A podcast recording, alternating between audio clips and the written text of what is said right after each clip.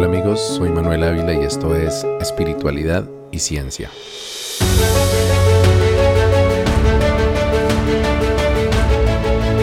Luciana llegó a iluminar la vida de todos a su alrededor.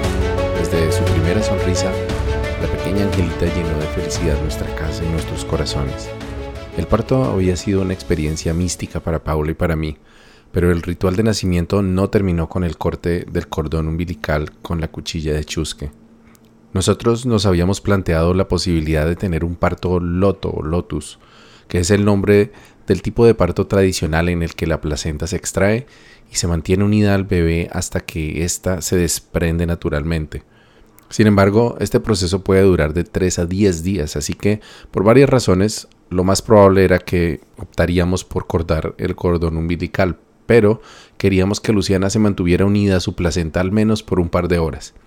Las cosas no habrían de salir de esa manera, sin embargo, porque el cordón umbilical que unía a la bebé con la placenta resultó más corto de lo usual, tanto que no logramos ni siquiera que Paula pudiera amamantar a la bebé sin cortar el cordón.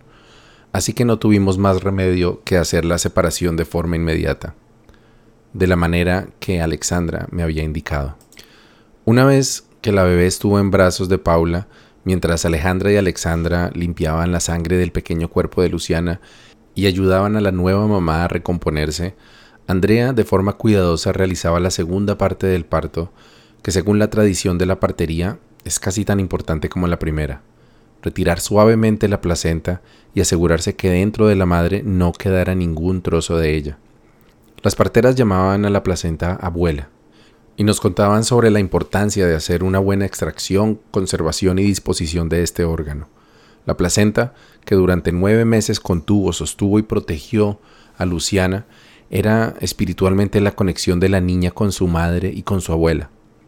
Un dato que aprendí durante la preparación para el nacimiento y que me sorprendió mucho es que las mujeres al nacer ya tienen en su vientre todos los óvulos de los que dispondrán a lo largo de su vida, con lo cual una parte de Luciana estuvo algún día en el vientre de su abuelita Betty, la mamá de Paula, y una parte de los hijos de Luciana, si decide tenerlos, estuvieron durante algunos meses dentro del vientre de Paula. Las parteras no botan una placenta a la basura, ni la queman o la ingieren como algunas tradiciones aconsejan, sino que la preparan para ser sepultada en la tierra, en una ceremonia que celebra la vida pero también honra la muerte. El ritual de nacimiento no termina cuando el bebé se desprende de la conexión física con su madre, sino cuando a través de la placenta se crea una nueva conexión espiritual entre la nueva vida que nace y la segunda placenta que la contendrá, sostendrá, protegerá y nutrirá, la tierra. Yo reconocí por primera vez la importancia de la placenta para las comunidades indígenas cuando participamos en la ceremonia de levantamiento de nuestra aseguranza con los mamos de la Sierra Nevada en la finca Sol Naciente, dentro de la pequeña mochila de lana blanca que tuve que tejer a contrarreloj. En una de las mochilitas miniatura que contenía había una mota de algodón envolviendo una pequeña concha marina hembra. El mamo Ramón nos dijo durante la primera noche de la ceremonia que trabajaríamos con esa mochilita antes que con cualquier otra porque representaba nuestra placenta. Y como sabía que en el mundo occidental la gran mayoría de las placentas son simplemente tiradas a la basura o incineradas o convertidas en crema para la cara, según alguna leyenda urbana, tendríamos que hacer la labor de recomponer esa placenta y sembrarla en algún lugar de poder, de forma espiritual, eso sí, es decir, con la imaginación creadora. A instancias del mamo cerré mis ojos y mientras sostenía la concha y el algodón dentro de la mini mochila, me imaginé volando hasta el hospital del noroccidente de Bogotá en el que nací, tomando en mis manos la placenta que alguna vez me envolvió y llevándola en rápido vuelo hasta la finca de mis abuelos, allá donde viví muchos de los momentos más memorables de mi infancia y donde algún día pensé entonces sembraría también la placenta de nuestro angelito a ese lugar exactamente, pero ya no en el mundo espiritual de la imaginación, sino caminando llegué cinco años después de la mano de Paula, quien llevaba a nuestra bebé porteada en su seno con un fular azul cielo. Con nosotros estaban nuestras parteras Alejandra, Alexandra y Andrea, y un hermano de mi mamá que era el dueño de la finca y su guardián también. Nos preparamos para ese importante momento aprovisionándonos de tabacos, hojas de coca, cristales de cuarzo y lo más importante, la placenta de Luciana, que llevaba 50 días cubierta de sal marina y reposando dentro del mollo de barro que Paula y mis hermanas habían decorado con pinturas blanca, roja y rosa.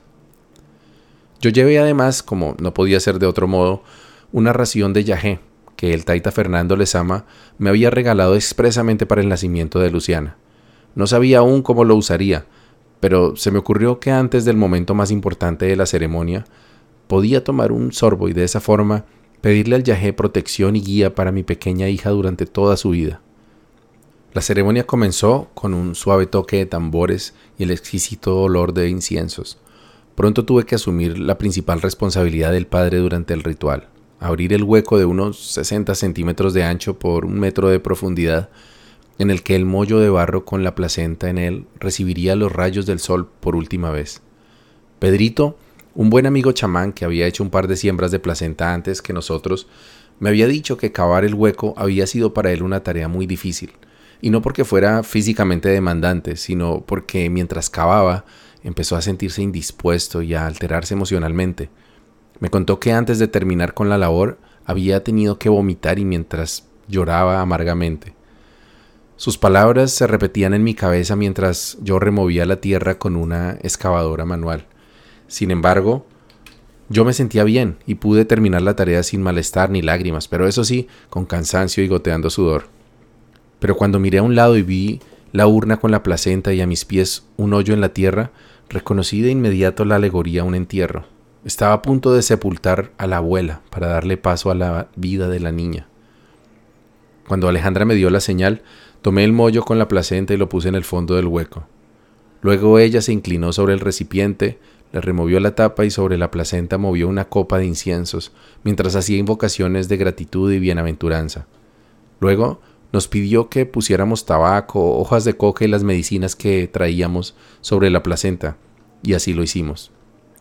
Yo lo dudé por un momento, pero, haciendo caso a mi intuición, procedí entonces a regar un chorro de yagé sobre la placenta y tomarme el resto de un sorbo.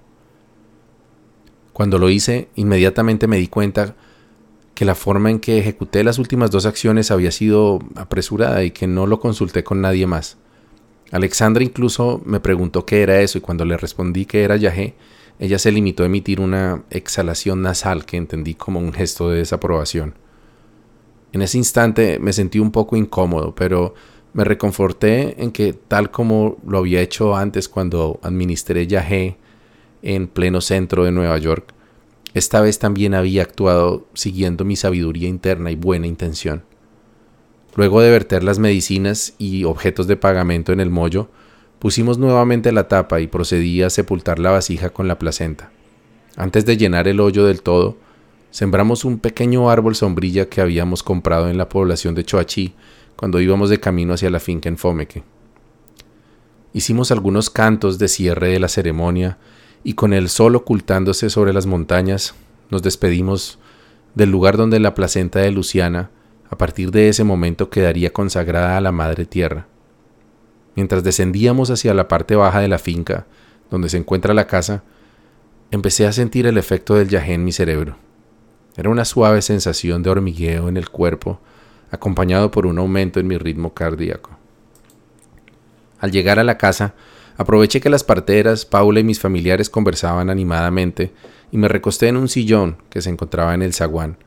El efecto de la ayahuasca y la chacruna se empezaron a intensificar, pero la sensación era muy agradable. Empecé a ver sutiles figuras geométricas de colores y sentir un enorme amor por ese lugar. Sentí que los espíritus del territorio habían recibido la placenta y nuestras ofrendas positivamente y que nuestra consagración para la protección de mi Lucy estaba completa. No pude disfrutar del plácido estado por mucho tiempo porque ya era hora de iniciar nuestro recorrido de tres kilómetros a pie hasta el lugar donde el servicio expreso veredal nos recogería un poco más tarde. Sin querer atraer atención sobre mi tal vez inoportuno trance enteogénico, me apeé tratando de parecer normal y me fui al lado de Paula cargando la niña.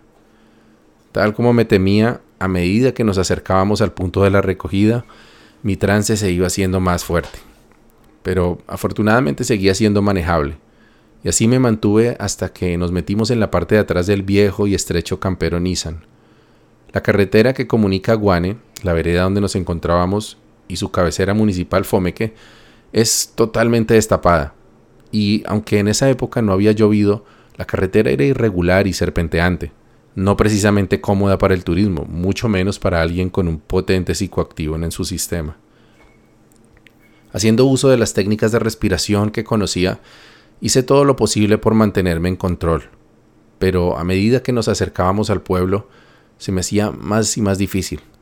Una media hora durante el trayecto empecé a sentir atisbos de mi mayor temor durante las tomas de Yahé.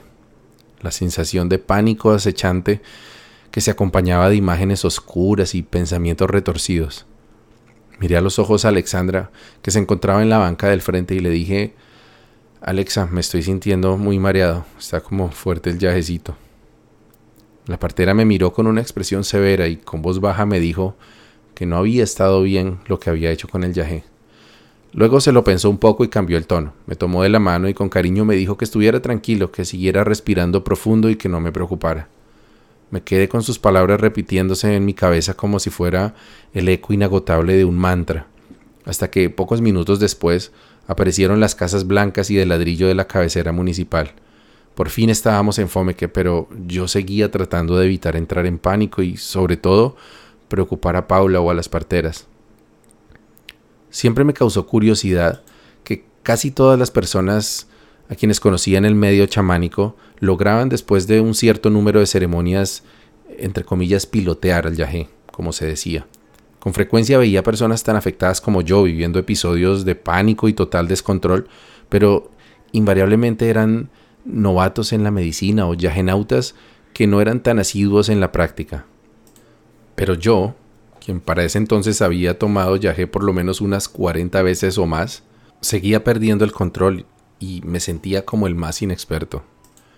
Algunas veces sentía que tenía el control, que podía manejar mi viaje, pero cada cuatro o cinco tomas venía una en la que yo terminaba convirtiéndome en el show central de la ceremonia y acaparando buena parte del tiempo del Taita y sus ayudantes.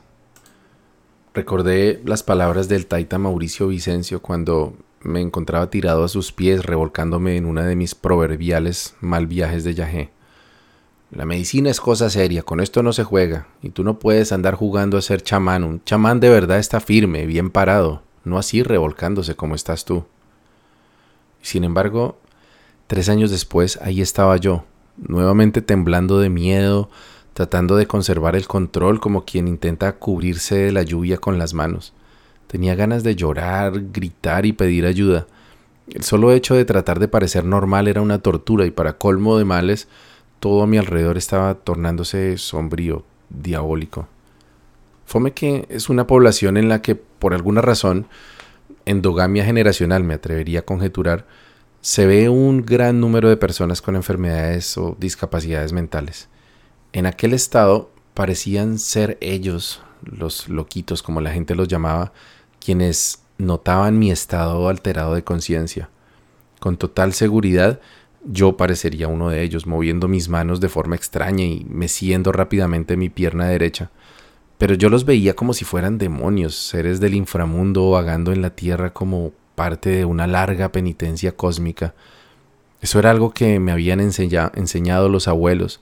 Las personas con discapacidades mentales eran en realidad almas con baja vibración, generalmente poseídos por espíritus o demonios oportunistas nada nuevo en el chamanismo, que había heredado esas creencias pseudocientíficas y discriminadoras hacia una población vulnerable, de personas con frecuencia más bondadosas y cariñosas que los, entre comillas, normales.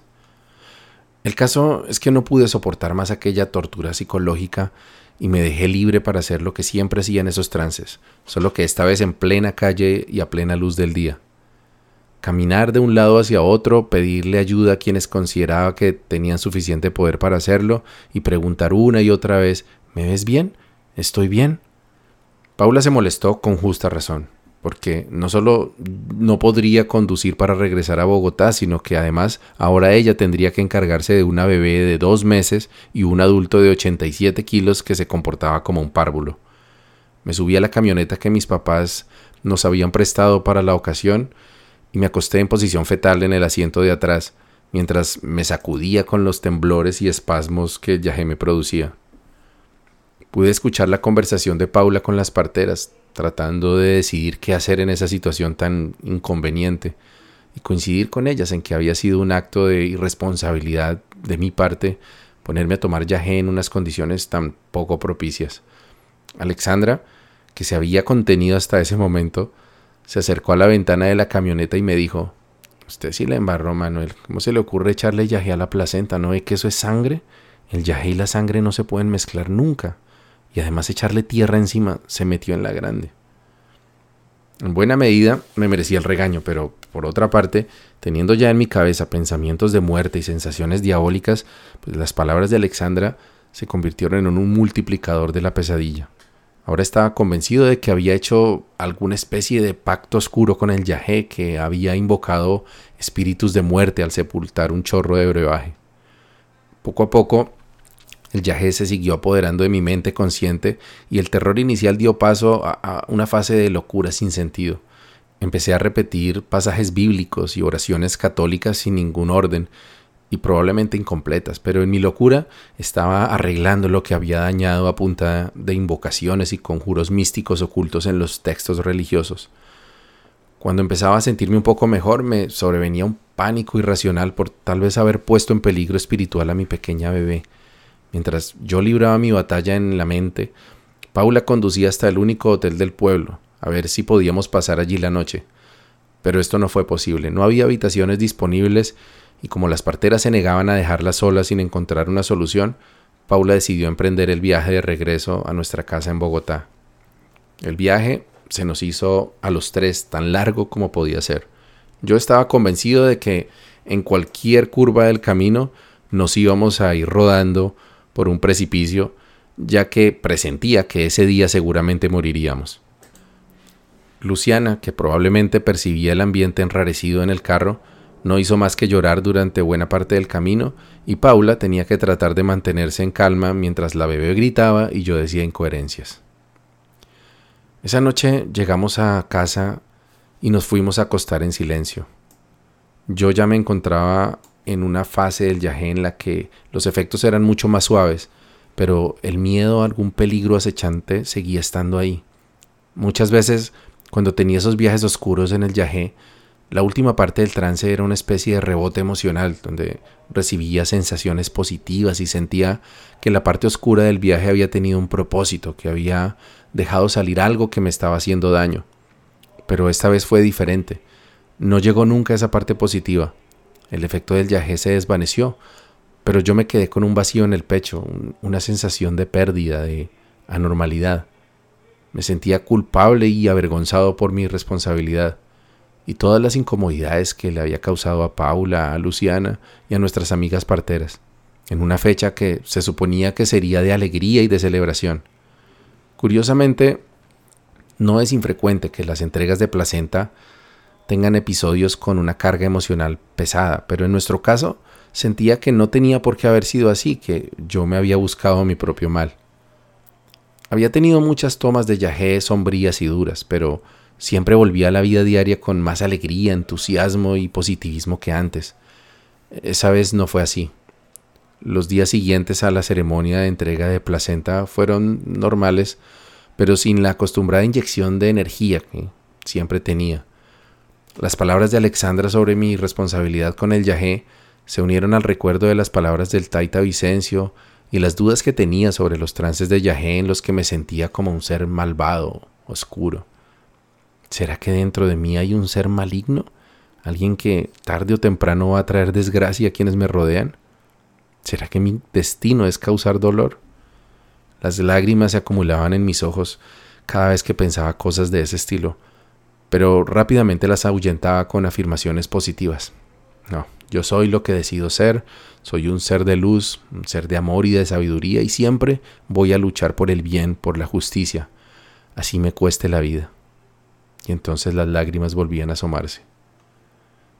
El resto del año 2015 fue una mezcla de bellos momentos disfrutando de mi nueva familia y episodios esporádicos de angustia inexplicable. Cuando hablaba sobre el tema con Paula, Le decía que sentía como si esa toma de Yajé de Guane no hubiese terminado del todo. A veces iba por la calle caminando o montando en bicicleta y de repente sentía una presencia oscura cerca de mí. Mi corazón se aceleraba y empezaba a sentir miedo sin ninguna razón evidente. Mi mente, acostumbrada a encontrar una explicación para todo, empezaba a conjeturar sobre el origen de ese miedo, y entonces sobrevenían cientos de pensamientos fatalistas u ominosos que lo único que conseguían era aumentar aún más mi angustia. La idea que por alguna razón resonaba más en mi cabeza era la de que tal vez estaba presintiendo algún tipo de tragedia para mí o para alguien de mi familia. Yo mantenía estas ideas tormentosas guardadas para mí y trataba de que mi vida siguiera su curso normal, pero me estaba volviendo más temeroso y precavido, llegando a tratar de evitar algunos viajes o incluso salir de la casa innecesariamente. Pero había dos síntomas que me inquietaban enormemente. Cuando llevaba a Luciana en mis brazos y pasaba cerca de una ventana abierta o de un balcón, sentía que tal vez algo dentro de mí quisiera arrojar a la bebé desde esa altura y compulsivamente tenía que alejarme de allí lo más rápidamente posible. Algo similar me sucedía cuando sostenía un cuchillo de cocina en mis manos y Paula, Ana o la bebé estuvieran cerca de mí. Sentía que tal vez podría intentar herirlas, por lo que inmediatamente ponía el cuchillo en un cajón o en el lavaplatos. Con esas acciones sorteaba la angustia momentánea, pero invariablemente me quedaba con una creciente preocupación sobre lo que podría haber pasado que estuviera alterando mi mente de ese modo. Decidí que lo que me pasaba era muy vergonzoso para contárselo a alguien y no quería que mi familia pensara que yo estaba perdiendo la cordura o que tal vez me estuviera convirtiendo en alguien peligroso para ellas. Mi estrategia consistió entonces en no darle tiempo a mi mente para maquinar sobre mis miedos. Redoblé mis esfuerzos en proyectos de trabajo, la digitalización de la enciclopedia El Mundo de los Niños que había emprendido como una meta personal y escribiendo dos libros sobre tecnología que hice por encargo de la Universidad Manuela Beltrán.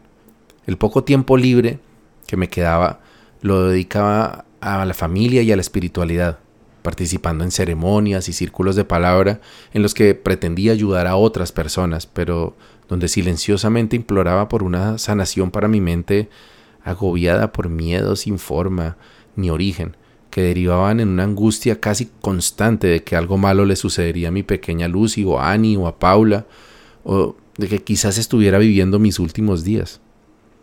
En noviembre de 2015, mi familia y mis padres hicimos un viaje de dos semanas a Europa. Queríamos conocer el viejo continente por primera vez y yo secretamente buscaba enfrentar mis miedos y despejar mi mente después de varios meses de inestabilidad emocional. El viaje resultó ser una experiencia maravillosa y compartir con mis papás en lugares que cuando era niño parecían inalcanzables fue una gran alegría. Sin embargo, mi objetivo de alejar los pensamientos trágicos no había salido como esperaba. La noche en que llegamos a Barcelona, nuestro primer destino, nos encontramos con la noticia de que en París, ciudad a la que iríamos un par de días más tarde, acababa de sufrir uno de los peores ataques terroristas de su historia, cuando tres células del ISIS mataron 130 personas e hirieron de gravedad otras 416 con ataques simultáneos en un estadio, cafés, restaurantes y el teatro Bataclan, en el que 1.500 jóvenes asistían a un concierto. Europa estaba en alerta roja por terrorismo islámico y nosotros andábamos de turismo por la zona.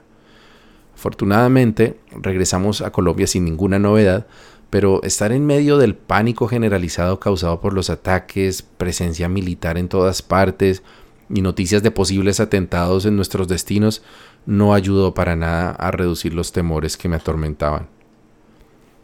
Poco después de regresar de Europa, mi amigo chamán Nelson Dorado me invitó a una especie de retiro espiritual que iba a hacer junto con Maiker, otro chamán a quien también conocí en las tomas de Yajé del Taita Gregorio.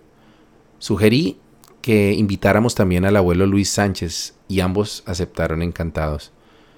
Michael nos recogió en la mañana del 19 de diciembre y nos dirigimos hacia nuestro destino, que Nelson describió como un portal energético natural. Se trataba de la cascada Juan Curí, ubicada cerca del municipio de San Gil en el departamento de Santander. Durante el trayecto compartimos anécdotas, historias y aprendizajes de nuestros caminos espirituales y mientras disfrutábamos de los espectaculares paisajes, me di cuenta de que era la primera vez que hacía un viaje con amigos, que no fuera a tomar viaje. Caramba, creo que me hizo falta vivir algunas cosas en mi adolescencia.